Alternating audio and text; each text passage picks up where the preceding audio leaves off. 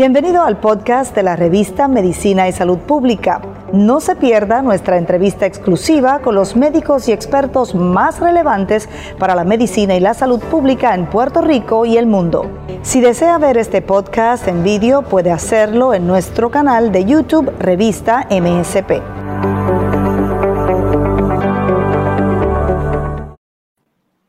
Como parte de la programación especial de la revista de Medicina y Salud Pública, realizamos este live con todos ustedes un tema que sin duda alguna deja en evidencia algo que debe preocuparnos y además educarnos sobre el tema de la violencia contra la mujer. Pero hoy lo veremos desde la perspectiva psiquiátrica. Para hablar sobre este tema me acompaña la doctora Karen Martínez. Ella es psiquiatra, directora del Departamento de Psiquiatría de la Escuela de Medicina de Recinto de Ciencias Médicas de la Universidad de Puerto Rico. Bienvenida, doctora. Gracias por la invitación. Doctora, escuchar, leer y ver la frase violencia contra la mujer se convierte en un tema eh, lamentablemente más común, más recurrente y al mismo tiempo carente de mucha información. Además, vista desde lo que es la salud mental, ¿verdad? De, de quienes son los implicados, sino también en general, que deja en evidencia una realidad muy dura, muy difícil, llena de mucho dolor y representada por historias reales. Cuando hablamos de la violencia contra la mujer desde la perspectiva psiquiátrica, ¿a qué nos referimos? Seguro. Pues cuando estamos hablando acerca de la violencia de la mujer y lo vamos a ver desde una perspectiva, yo diría psiquiátrica, pero también pudiésemos hacerlo más amplia desde la salud mental. Eh, a mí siempre me gusta empezar hablando porque creo que muchas personas les gusta refugiarse en pensar esto es un problema de salud mental. Y me gusta hacer énfasis que aunque hay algunas condiciones de salud mental que se asocian al problema de violencia contra la mujer, como tal, usualmente las personas que son agresores y que cometen violencia contra la mujer no tienen una condición de salud mental, no hay una condición de salud mental que defina lo que hacen este, estas personas.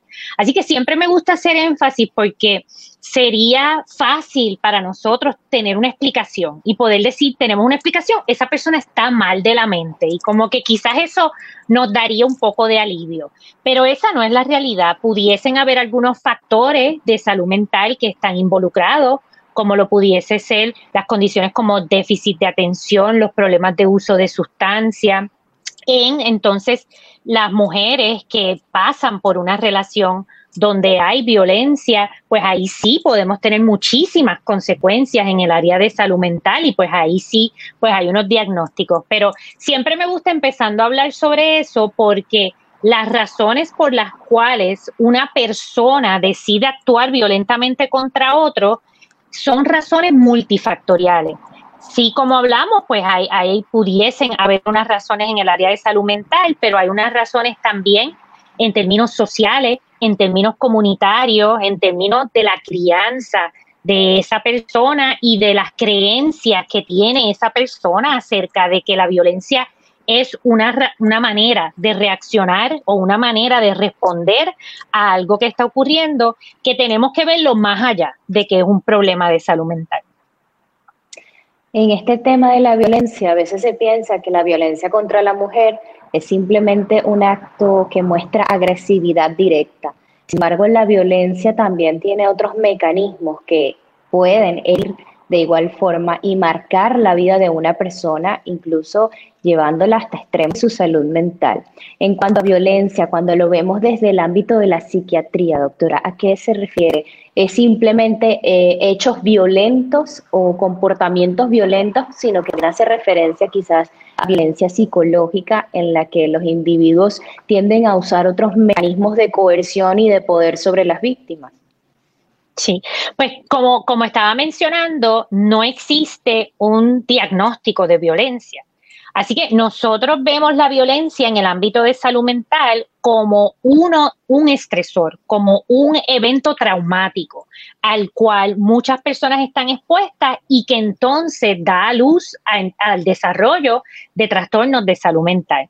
Por ejemplo, en el caso de mujeres que han eh, eh, sido, eh, han presenciado y, han estado en relaciones donde hay violencia o han tenido, ¿verdad? Violencia es bien amplio cuando hablamos de la violencia a la mujer, pues entonces pueden tener esta, estas manifestaciones debido a ese evento traumático. Y como tú muy bien mencionas, siempre pues los casos donde hay una consecuencia, donde hubo un acto violento, pues son los que más nos entremecen pero a veces lo más común no es eso, lo más común es la violencia que viene de el, el, tratar de manipular a una persona psicológicamente, el, el, tratar de tener control de esa otra persona psicológicamente, el tratar de controlar el acceso que tenga esa persona a recursos, el acceso que tenga esa persona a sus hijos, a sus familiares. Eh, o sea, que, que cuando vamos a hablar de violencia en ese sentido de que puede tener estas consecuencias traumáticas o estresantes sobre las personas, todo ese tipo de violencia, desde que el que es físico al que es mental, psicológico, el que es falta de recursos, todo eso va a tener una consecuencia sobre la salud mental de la víctima que está recibiendo esa violencia. La violencia contra la mujer, ¿desde qué edad puede ser perceptible y qué indicativos muestra una persona que es víctima de violencia. En este caso, las féminas, que es el tema central de hoy. Sí, pues desgraciadamente las mujeres estamos a riesgo de actos violentos desde que nacemos. Eh, y hay muchas personas que pues sienten mucho, mucha confusión ante por qué hacemos énfasis en las mujeres. Si la violencia la violencia en su totalidad va a afectar a la persona que recibe un acto violento. Y hacemos el énfasis en las mujeres porque es que las mujeres están más a riesgo de estos actos violentos y como decimos, estamos más a riesgo desde que nacemos. Así que por eso, aunque toda, nadie, eh, eh, nadie tiene, ¿verdad? ¿Por qué ser víctima de violencia si sabemos que entonces en las mujeres esto es un problema más prevalente, están más a riesgo, pues por eso es que se habla de que tenemos que desarrollar unas estrategias para prevenir específicamente esto en las mujeres. Eh, y pues desgraciadamente se han visto casos de bebés recién nacidas que son víctimas de esta violencia que se puede observar. En cuanto a la violencia contra la mujer, tiende a relacionarse directamente a una imagen de maltrato que provenga de la figura masculina. Sin embargo, la violencia puede ser repetida, puede ser aprendida. En cuanto a este tema, doctora, ¿son solo los hombres quienes ejercen violencia contra la mujer o también pueden provenir de un patrón de madres o, ¿verdad? o familiares o, o figuras femeninas? Porque no hay las madres en, ¿verdad? Hay muchas madres amorosas y bien lo sabemos que nuestra, la cultura latina se define también por eso. Eh, persiste solamente esa asociación con la figura masculina cuando en realidad puede existir un patrón que ha llevado a esa persona a soportar violencia quizás de un agente externo porque lo ha visto en casa. Seguro, e inclusive hay violencia que viene a veces hasta de, de entes comunitarios, de entes sociales, Así que sí, no, la violencia, cuando hablamos de la violencia contra la mujer, creo que muchas personas se resisten porque piensan que es un concepto feminista y que es pues de, de los hombres contra las mujeres, pero no, eso no es lo que estamos hablando.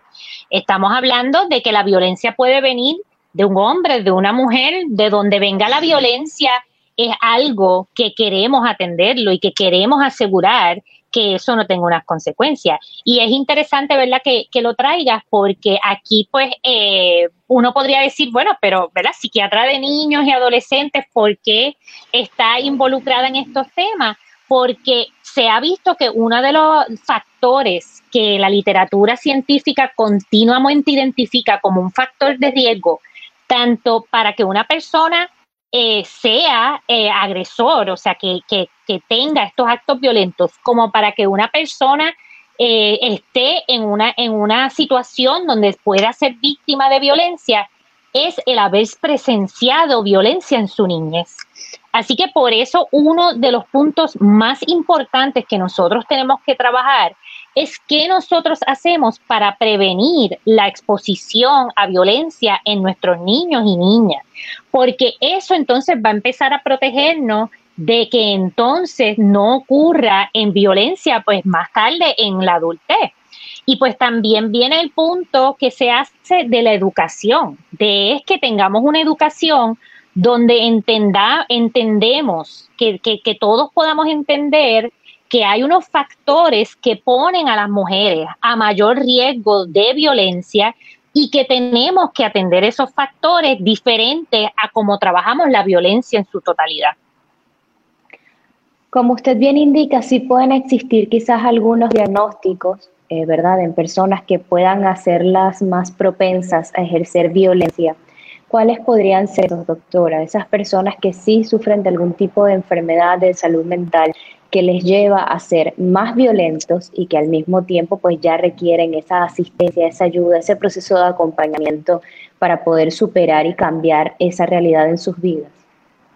Sí, pues ahí tenemos que hablar de que hay dos tipos de violencia. Hay una violencia que se llama la violencia predatoria, que es la violencia donde una persona planifica, donde una persona está como quien dice al acecho de esa otra persona y, decide poner en práctica un acto violento. Está entonces también la violencia que es reactiva, que es una violencia impulsiva donde una persona no planifica ser violento, pero entonces reacciona violentamente. Con la violencia predatoria pudiésemos ver eh, algunas de las condiciones que pudiésemos ver del área de salud mental, es lo que se conoce como la personalidad antisocial que son personas que no siguen las leyes de la sociedad. Que quizás más comúnmente mucha gente está acostumbrada a, escuchar el término sociópata, pero el término clínico del diagnóstico es de personalidad antisocial. Ahí es bien poco lo que nosotros como médicos o como comunidad de profesionales de salud mental podemos hacer porque ya cuando un adulto llega a ese punto donde ha aprendido que no debe seguir, no tiene por qué seguir las leyes, no tiene por qué tener empatía por otra persona o no tiene por qué eh, sentir que tiene que ponerse en los zapatos de otra persona, pues eh, está bien difícil volver para atrás. Y ahí hago de nuevo énfasis en la importancia que es la educación y la intervención en los niños para evitar que eso ocurra en nuestros adultos. Ya entonces, cuando tengamos personas que lo que están incurriendo es en una violencia eh, más bien impulsiva, usualmente ahí lo que tenemos es una persona que cuando se siente amenazada responde con violencia para defenderse. Y ahí usualmente eso se ve asociado con haber estado expuesto a abuso o a eventos eh, traumáticos en la niñez y que entonces has vivido ¿verdad? con unos niveles de estrés altos a través de la niñez, adolescencia y adultez, que ha en cierta manera disregulado la manera en que tu sistema de manejar las amenazas responde. Así que eh, ahí sí eh, pudiésemos identificar, porque muchas veces estas personas también padecen de trastornos de ansiedad, de trastornos depresivos, y en ese caso pudiésemos identificar e intervenir médicamente para ayudar a esa persona controlar mejor sus emociones y no responder impulsivamente o agresivamente cuando se siente amenazado. Pero de nuevo, en los dos casos vemos la misma raíz, que es el haber estado expuesto a eventos adversos en la niñez que de alguna manera trastocan el desarrollo del cerebro, trastocan el desarrollo de lo, de lo, que la persona, los valores, lo que la persona aprecia, de lo que la, de lo que la persona ve que, que debe de ser la manera en cual uno debe vivir en sociedad y entonces llega ese punto donde la violencia se convierte en una opción. Ahora desde el punto de vista de la persona que ha sido víctima de violencia, eh, doctora, tiene que tener, ¿verdad?, alguna predisposición para aguantar quizás algún tipo de, de, situación de salud mental que los lleve a soportar esa situación y que producto de la violencia se encuentren acorralados en un proceso que no saben cómo salir. Y una vez que salen y logran, eh, ¿verdad?, eh, superar ese momento difícil, esa etapa tan compleja de sus vidas, qué tipo de acompañamiento deben llevar y por qué es importante que cuenten con la asistencia, con la asesoría y además con la ayuda de especialistas. Seguro. Sí, hay unas, algunas condiciones de salud mental que tenemos que estar pendientes en, en, estas víctimas, como por ejemplo se ha visto que el haber presencia de trastornos depresivos pone más a riesgo a que las personas continúen en estas relaciones que pueden ser violentas. También el uso de alcohol se ha visto que predispone a que las personas se mantengan en estas relaciones. Pero algo que siempre me gusta hacer énfasis es que, de nuevo, estos son muchos factores que están este, eh, eh, involucrados en la decisión de esta persona mantenerse en esta relación o en este ambiente que es una amenaza. Muchas veces viene desde la enseñanza que hay en la niñez acerca de cuál es tu rol como, como mujer, que, que, cuál es tu rol en términos de esa relación que se tiene con la pareja, también tiene que ver con que muchas veces hay miedo, muchas veces no hay el apoyo de otros familiares, de amistades, de hacia dónde yo me voy a ir y por lo tanto no le queda otra opción a, esta persona de mantenerse en esa relación a pesar de saber que está a riesgo. Y eso es algo que es bien importante que nosotros podamos entender porque a veces la gente tiende a echarle la culpa a esta persona que se ha mantenido en esta relación. Y de nuevo, o si fuese tan fácil, hubiese salido de esa relación, pero todos estos factores que están ahí eh, manteniendo a esa persona en esa relación, pues hacen que sea eh, bastante difícil el punto más importante y que hemos visto cuán importante ha sido en, los casos que hemos visto en esta semana ocurrir en Puerto Rico es que cualquier mujer que venga a hablarte de yo tengo miedo, estoy preocupada, no me gusta cómo va esta relación, no me gusta la manera que hay que sentir, hay que creerle, hay que tomar esa palabra como que eso es lo que está ocurriendo, vamos a intervenir, porque uno de los factores que hemos encontrado, de los pocos factores protectivos, es que esa persona se sienta que tiene el apoyo. Y por eso pues se le hace énfasis a que las personas conozcan cuáles son los apoyos que hay en la comunidad, cuáles son los lugares donde puede llamar, para que por lo menos tenga una persona que entonces le diga, yo te creo, yo sé que esto está ocurriendo y estos son los pasos que debes tomar para entonces empezar a salir de esa relación. Así que si alguien de lo que nos está escuchando es un familiar, un amigo, quizás, ¿verdad? No, no, uno no se siente que tiene la capacidad de la preparación de un profesional de salud mental o un profesional que ha sido este, eh, ¿verdad? entrenado para manejar estas situaciones, pero eso de poder decirle, yo te creo, yo sé que estás pasando por esto y yo voy a buscar la manera de ayudarte, es lo mejor que uno puede hacer. ¿Cuándo es el momento indicado para hablar de estos temas en casa? En especial cuando hay una generación en, crecimiento que está expuesto a redes sociales, que se ha enterado de estas noticias tan difíciles, que puede marcar su corazón, su mente, la manera en la, como se, la manera en cómo se manejan en la sociedad, además cómo empiezan a establecer eh, su postura ante lo que ocurre. Yo creo que es importante hacer mención a esto, cuándo es el momento adecuado porque por mucha censura que puedan intentar tener los padres a manera de protección para los jóvenes, los niños, los adolescentes en casa, la realidad es que la información vuela la desinformación también. Así que desde qué momento es el momento adecuado para empezar a hablar sobre la violencia contra la mujer y en especial ante qué banderitas rojas los padres deben estar alertas ¿verdad? En cuanto al comportamiento desde la psicología o desde la psiquiatría en los jóvenes y adolescentes. Seguro. Pues, cuando eh, tenemos niños muy pequeños, pues no le vamos a hablar específicamente de estos temas, pero sí los niños pequeños se dejan llevar por el modelaje de los padres. Así que cuando tenemos niños pequeños, que estamos hablando de bebés, infantes, niños preescolares, es bien importante que nosotros le demos ese modelaje de qué es relaciones saludables, cómo uno trata a las demás personas, cómo la violencia no es una opción en las relaciones. Así que nosotros los padres tenemos que ser esos modelos. También es importante que nosotros los padres le enseñemos, ¿verdad? En, estos, en estas etapas más pequeñas, que vayamos rompiendo un poco con la enseñanza que hemos tenido de que los hombres se comportan de una manera y las mujeres nos comportamos de una manera, porque sabemos que muchas veces eso, esa insistencia en unos roles fijos es lo que también entonces ha llevado a estos problemas de violencia siendo un problema mayor en las mujeres.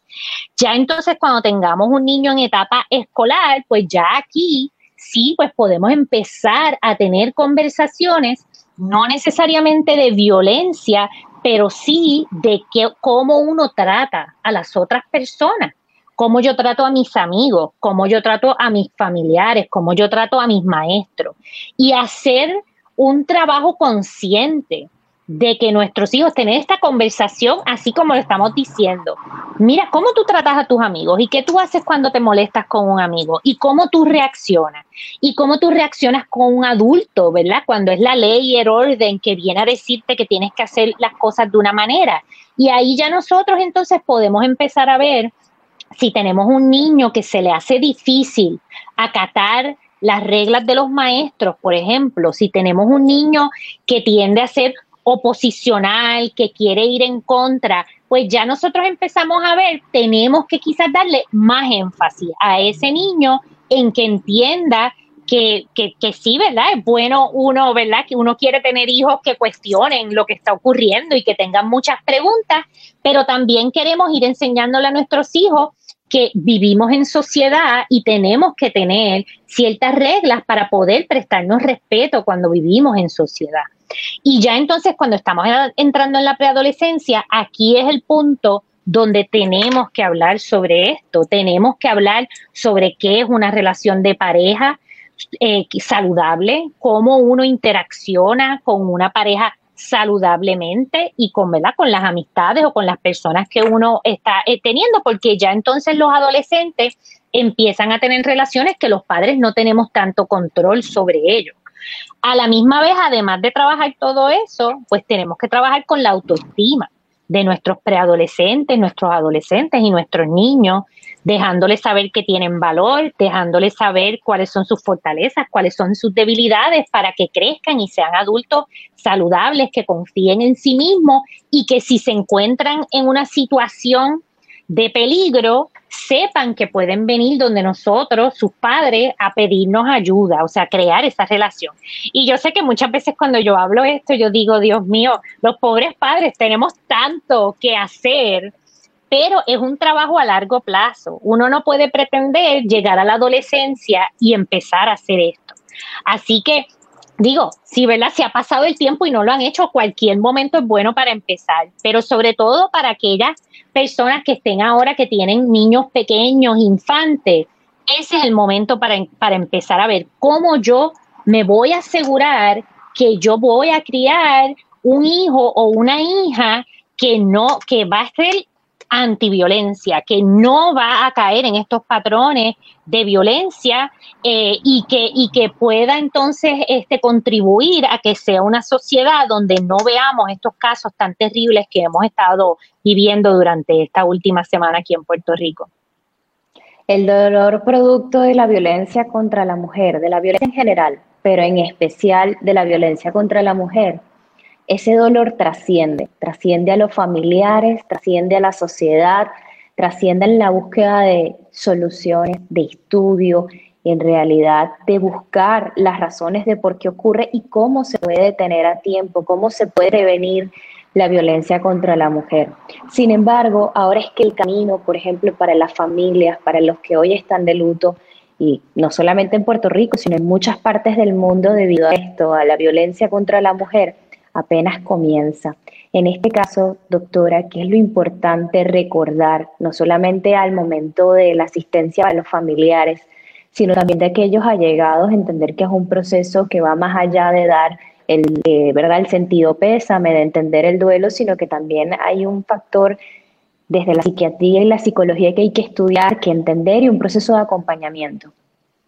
Sí, en términos de, de, los familiares o las personas allegadas a una persona que se pierde por, por un evento de violencia, pues sabemos que sí va a haber un proceso de duelo y que ese proceso es individual. Cada persona procesa su duelo de manera diferente. Para muchas personas el duelo es tristeza, es ese sentimiento de pérdida. Para muchas personas el duelo es coraje y yo tener mucha rabia por lo que ha ocurrido. Y lo importante es que es otro momento donde tenemos que poder ayudar a esa persona a manejar esa emoción de la manera correcta para que entonces eso no se convierta en algo pues más complicado como una depresión, como un trastorno de estrés postraumático o que la persona busque el uso de alguna sustancia como alcohol o alguna eh, droga para poder manejar su dolor. Así que aunque sí es importante dar ese espacio para la que la persona exprese su dolor, si uno es un allegado de una de estas personas, pues es importante monitorear y ver cómo van pasando por esas etapas del duelo y ver que la persona vaya poco a poco pudiendo manejar sus emociones y que esas emociones vayan bajando en intensidad. Y si nosotros como ha llegado, pues nos vemos que eso no está ocurriendo, pues entonces decir, quizás esta persona es hora de buscar la ayuda profesional porque ya necesita a alguien que tenga más entrenamiento en cómo manejar estas emociones. También quiero hacer énfasis que como, tú muy bien trajiste, esto nos ha afectado a todos, nos afecta a todos en la sociedad y cuando tenemos casos que son bien impactantes, que como tú muy bien dices, ocurren en el mundo entero y pues, pues hay mucho eh, cobertura en los medios, todo el mundo está hablando de ellos, también es posible que uno por estar escuchando esto también se traumatice. Así que también nosotros tenemos que protegernos emocionalmente, sobre todo personas que hayan estado en una relación donde haya habido violencia o hayan sido eh, víctimas de algún evento de violencia, pues eh, eh, es posible que se retraumaticen con todo lo que está ocurriendo. E inclusive personas que quizás no tengan un historial, simplemente pues viviendo en medio de una pandemia, eh, con todas las situaciones que hemos vivido durante este año, eh, ya se siente como que, pero, pero cuántas más malas noticias uno puede tolerar y adaptarse a ellas. Así que es importante que también nosotros estemos pendientes todo de cómo esto nos ha afectado, que estemos pendientes de nuestras emociones y si vemos que necesitamos coger una, un break, ¿verdad? Un, de momento no ver noticias, no leer nada, para uno como que poder reorganizarse emocionalmente, eso también está bien, porque el trabajo que tenemos que hacer para trabajar con la violencia contra la mujer nos queda mucho, así que tenemos que nos da nos da mucho coraje, nos da muchas ganas de hacer muchas cosas en este momento, pero también sabemos que a largo plazo, pues esto, pues eh, hasta que no hayan unos cambios radicales en, la, en los factores protectivos que conocemos para poder entonces disminuir los casos de violencia con la mujer, pues sabemos que van a continuar ocurriendo estos casos. Atravesamos uno de los momentos más difíciles de la historia del mundo y es una pandemia. Esto puede exacerbar, puede empeorar, puede crear mayor cultivo para que la violencia contra la mujer sea algo más repetido y sobre lo que debamos colocar más nuestros ojos, en especial desde la educación, desde la prevención, desde aprender a tocar estos temas de manera formal y con especialistas, doctora, cómo esto eh, puede ser eh, suelo propicio para que sigan ocurriendo estas noticias y cómo como sociedad tenemos también que preocuparnos entendiendo que esto es un problema de salud pública. Sí, pues en términos de, con la pandemia, pues definitivamente nos preocupa el aumento en violencia y ya pues desgraciadamente lo hemos visto. Hemos visto aumento en los reportes de maltrato a niños, hemos visto aumento en el uso de las líneas de teléfono para buscar ayuda este, para mujeres que, que están expuestas a la violencia. Así que lo hemos visto y no nos sorprende porque hemos pasado mucho tiempo encerrados. Y no, al estar encerrados, pues muchas veces estamos encerrados con la persona que es el agresor. Y entonces eso predispone a estos eventos de violencia.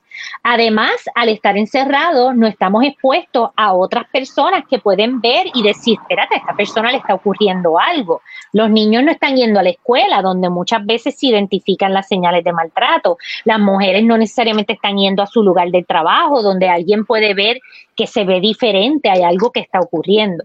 Así que sí sabíamos que la pandemia era un factor importante que teníamos que estar pendiente y pues estamos viendo que eso ocurre.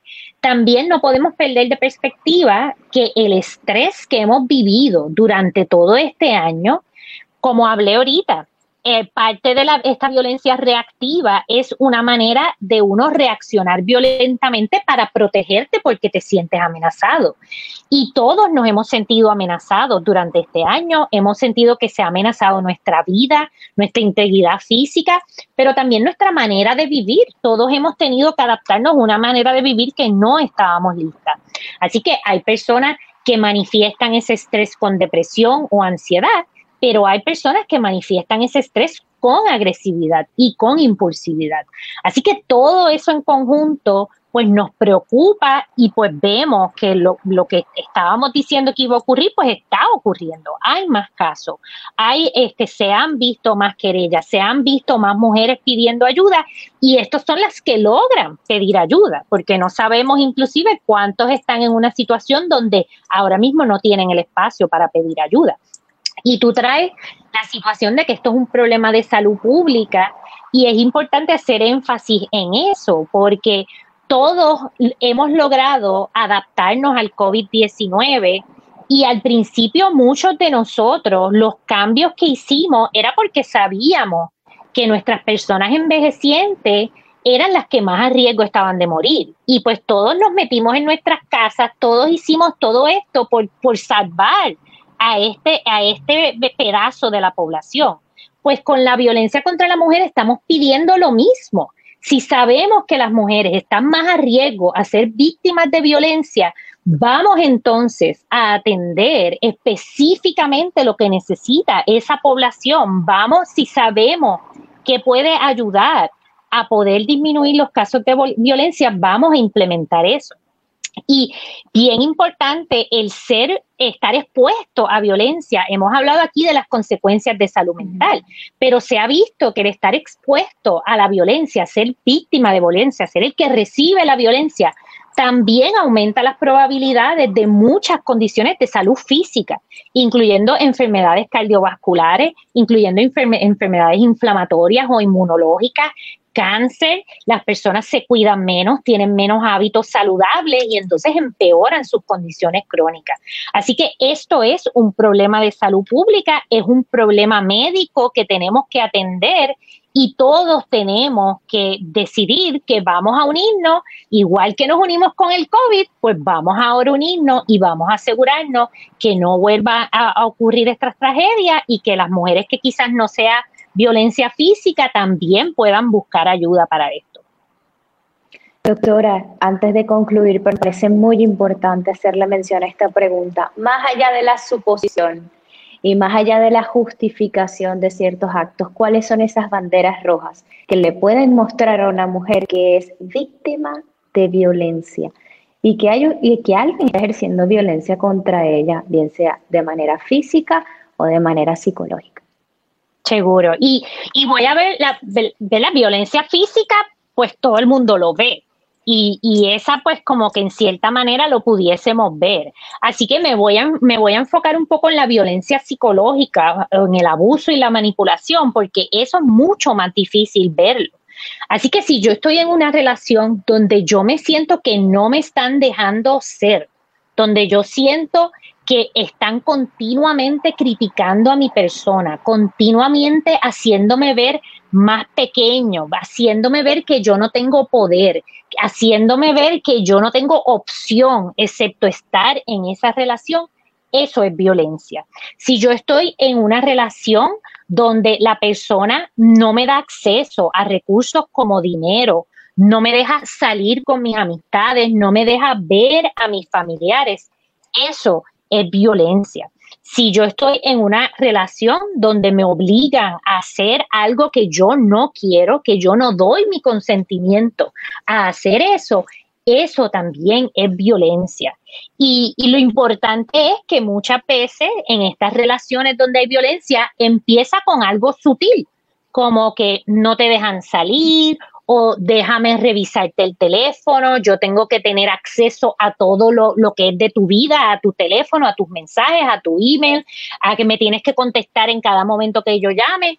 Y a veces es un poquito difícil entender que eso no es una relación saludable, porque pues, ¿verdad? Cuando uno está empezando una relación, uno pudiese hasta ver eso como que, wow, que muchos se preocupan por mí.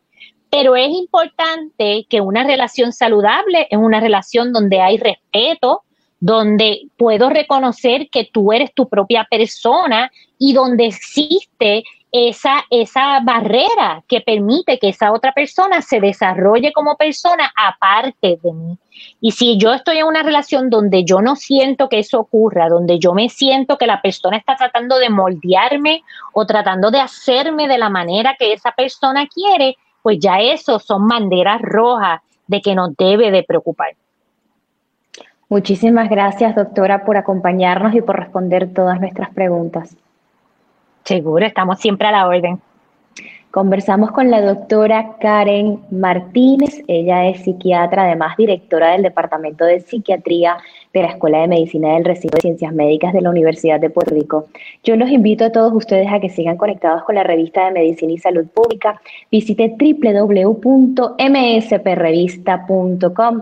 Síganos además en Facebook como arroba revista de Medicina y Salud Pública y también en Instagram como arroba revista MSP. Soy Gisette Arellano y será hasta una nueva oportunidad.